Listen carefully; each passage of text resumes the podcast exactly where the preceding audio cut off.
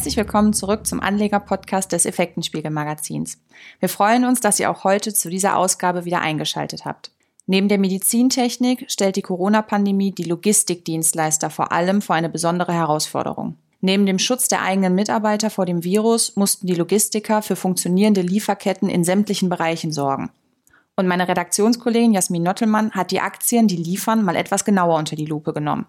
Und wir wollen euch heute gemeinsam einen kleinen Überblick oder besser gesagt einen Einblick in das Leitthema unserer aktuellen Ausgabe liefern, die ihr auf unserer Homepage ebenfalls findet. Hallo Jasmin. Hallo Janine und hallo in die Runde. Vor allem der Automobilsektor hat ja unter der Corona-Krise besonders gelitten und für erhebliche Auftragseinbußen auch gesorgt. Und im Gegenzug dazu die Krankenhäuser, Apotheken und Lebensmittelläden kamen auf eine erhöhte Nachfrage. Und wenn man sich jetzt mal alleine vorstellt, dass sich von Mitte bis Ende März diesen Jahres die Nachfrage nach Desinfektionsmittel um 210 Prozent und beispielsweise für Reis um 161 Prozent gesteigert hat. Das sind ja enorme Anstiege. Ja, ich glaube, wir haben ja alle noch diese Hamsterkäufe im Hinterkopf und den Mangel an Desinfektionsmittel und Toilettenpapier, ja, und all diese Dinge. Daran kann sich wohl jeder noch gut erinnern. Und was war hier jetzt das größte Problem? Nun, die Pandemie hat wohl verdeutlicht, wie wichtig es ist, dass wir funktionierende Lieferketten haben. Und auch der Onlinehandel hat ja in der aktuellen Ausnahmesituation stark zugenommen und es ist wohl ganz klar für alle, das Rad lässt sich nicht mehr komplett zurückdrehen. Und die Auswirkungen sah man zuletzt ja eben in diesen Engpässen in der Produktion und ganz klar in den zunehmenden Knappheiten auch an Lagerflächen. Wenn man sich mal überlegt, bereits im März gab es hier Engpässe bei den Lieferketten sowie bei den äh, Lagerplätzen. Und da fing ja für uns jetzt hier gefühlt die Corona-Krise erst richtig an. Und da drängt sich ja bei vielen dann die Frage auf, ob die teils nur im geringen Maße im Inland produzierten beziehungsweise auch gelagerten Produkte oder Waren überhaupt so eine gute Idee sind. Ja, bisher war eine größere Vorratslagerung in der betriebswirtschaftlichen Praxis ja verpönt. Und schließlich bindet sie ja auch Geld und Fläche. Und statt Bestände vorzuhalten, werden die Produkte lieber unter anderem in Fernost produziert und passgenau abgerufen. Doch die Pandemie hat die Schwäche des Just-in-Time-Prinzips doch deutlich offengelegt. Natürlich wird die Corona-Krise nicht das Ende des globalen Wirtschaftsverkehrs sein doch zumindest bei vielen Unternehmen dazu führen, noch einmal die Themen Produktionsstandort, Logistik und auch Lagerhaltung sich nochmal genauer anzuschauen und zu überdenken und prüfen, ob die Systeme, so wie sie laufen, richtig sind.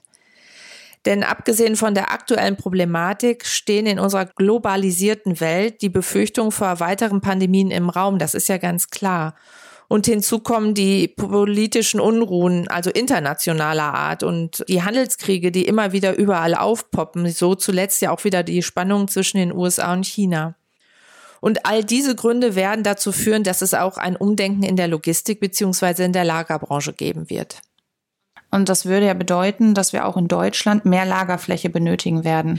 Genau. Wenn man überlegt, dass alleine der Flächenumsatz des zweiten Quartals in Deutschland schon sechs Prozent über dem Durchschnitt aller zweiten Quartale der vergangenen zehn Jahre gelegen hat, dann sieht man doch ganz klar, wo der Trend hingeht. Was jedoch auch in den kommenden Jahren zu einer massiven steigenden Nachfrage nach Lagerfläche führen wird, ist natürlich auch ganz klar der Onlinehandel.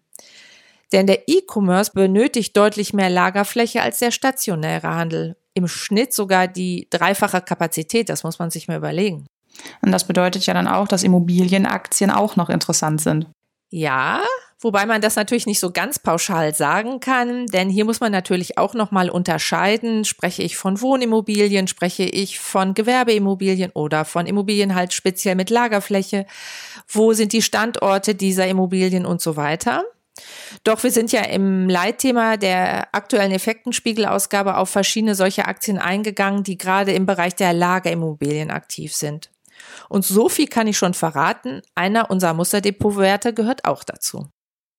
Ein weiteres großes Thema innerhalb der Logistikbranche ist ja auch die Digitalisierung. Ja, genau. Das ist ja auch absolut logisch. Denn wenn man sich überlegt, Lagerkapazität wird knapp, da muss natürlich alles optimal genutzt werden. Und durch verschiedene Bestandsoptimierungsstrategien kann dann ein optimaler Lagerbestand erreicht werden. Auch hier haben sich verschiedene internationale Aktiengesellschaften schon erfolgreich etabliert. Ja, darauf gehen wir ja dann im Leitartikel auch nochmal näher ein. Worauf ich auf jeden Fall schon mal hinweisen möchte in diesem Zusammenhang ist natürlich äh, Teamviewer, ganz interessant, der Spezialist für Fernwartungssoftware hat sich einen Hersteller für Wearable Computing und Augmented Reality Lösungen für die Industrie ja gekauft oder will ihn kaufen, nämlich die Ubimax. Und die Ubimax bietet unter anderem Datenbrillen und zugehörige AR-basierte Lösungen auch für die Logistik. Und da sieht man auch Teamviewer, die ja vielleicht gar nicht so 100 Prozent bisher aus diesem Bereich kommen. Äh, wir kennen sie ja alle, wenn wir Probleme im Homeoffice haben, dass sich dann gerne schon mal der Techniker darüber bei uns einwählt. Man sieht auch, TeamViewer erkennt das Potenzial, äh, was eine optimierte Lagerfähigkeit oder optimierte Logistik angeht. Und da macht dieser Zukauf von Ubimax für mich total Sinn. Also machen da auch Unternehmen, die im ersten Blick gar nicht so viel mit Logistik zu tun haben, selbst die erkennen das Potenzial. Ganz genau. Und, grundsätz ja. und grundsätzlich ist es in Deutschland im Segment Logistiktechnik, ähm, sind wir doch eigentlich auch stark vertreten, oder? Ja, das muss man wirklich sagen. Da können wir uns nicht beschweren. Da ist ja zum einen aus dem MDAX die Kion-Gruppe, die mit mehr als 34.000 Mitarbeitern größter Hersteller von Flurförderzeugen in Europa ist und außerdem zweitgrößter Hersteller auf dem Weltmarkt und weltweiter führender Anbieter von Automatisierungstechnologien. Also schon, ja, die spielen schon ganz oben in der Liga mit, was Logistikoptimierung angeht.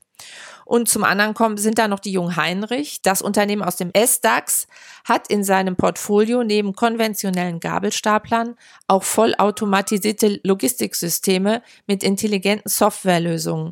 Diese können die verschiedenen Maschinen und Systeme innerhalb der Logistik sinnvoll miteinander vernetzen. Also ist da noch auf jeden Fall wird der Trend zur Digitalisierung der Logistikbranche nochmal einen neuen Stellenwert geben und vor allem auch einen ordentlichen Schub liefern.